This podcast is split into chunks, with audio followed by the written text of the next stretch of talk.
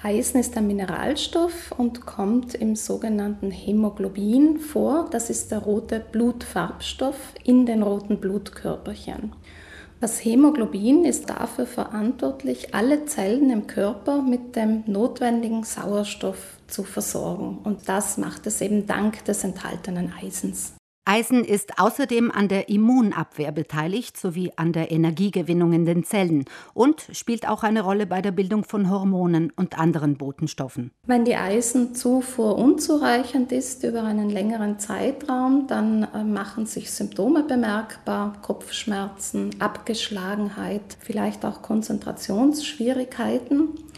Und wenn wirklich auch die Eisenspeicher, also die Vorräte des Körpers erschöpft sind, dann spricht man von einer Eisenmangelanämie, also von einer sogenannten Blutarmut.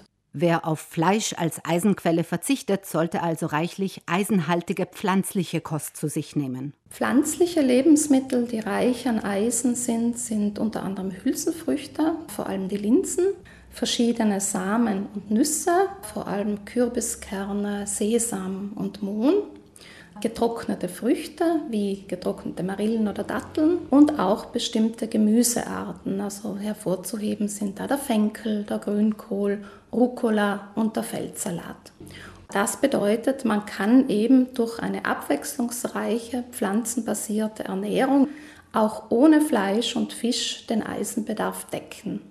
Allerdings gelte es dabei laut Silke Raffiner ein paar Dinge zu berücksichtigen und natürlich dafür zu sorgen, dass eisenreiche pflanzliche Lebensmittel regelmäßig auf den Teller kommen. Zusätzlich kann man sich mit ein paar Tricks behelfen, um die Verwertbarkeit des pflanzlichen Eisens für den Körper zu verbessern.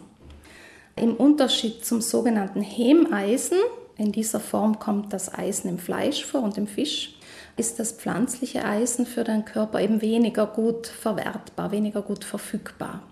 Man kann diese Verfügbarkeit aber verbessern, indem man die eisenreichen Lebensmittel mit Vitamin C-reichen Lebensmitteln kombiniert. Das kann beispielsweise ein Glas Orangensaft zum Essen sein oder ein Spritzer Zitronensaft im Wasser.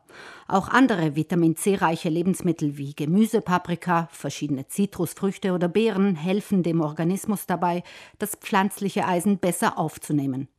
Wichtig zu wissen ist auch, Nüsse, Hülsenfrüchte und verschiedene Getreide enthalten eine Substanz, die sogenannte Phytinsäure, die das Eisen und andere Mineralien an sich bindet. Mit verschiedenen küchentechnischen Maßnahmen kann man aber den Abbau dieser Phytinsäure fördern und damit auch wieder die Verfügbarkeit von Eisen erhöhen. Eine Möglichkeit ist Mahlen. Wenn ganze Getreidekörner möglichst fein gemahlen werden, verringert sich ihr Gehalt an Phytinsäure. Dasselbe gilt für Schroten und auch für Keimen. Auch die Sauerteigführung bei der Brotherstellung ist eine gute Möglichkeit, um die Phytinsäure abzubauen.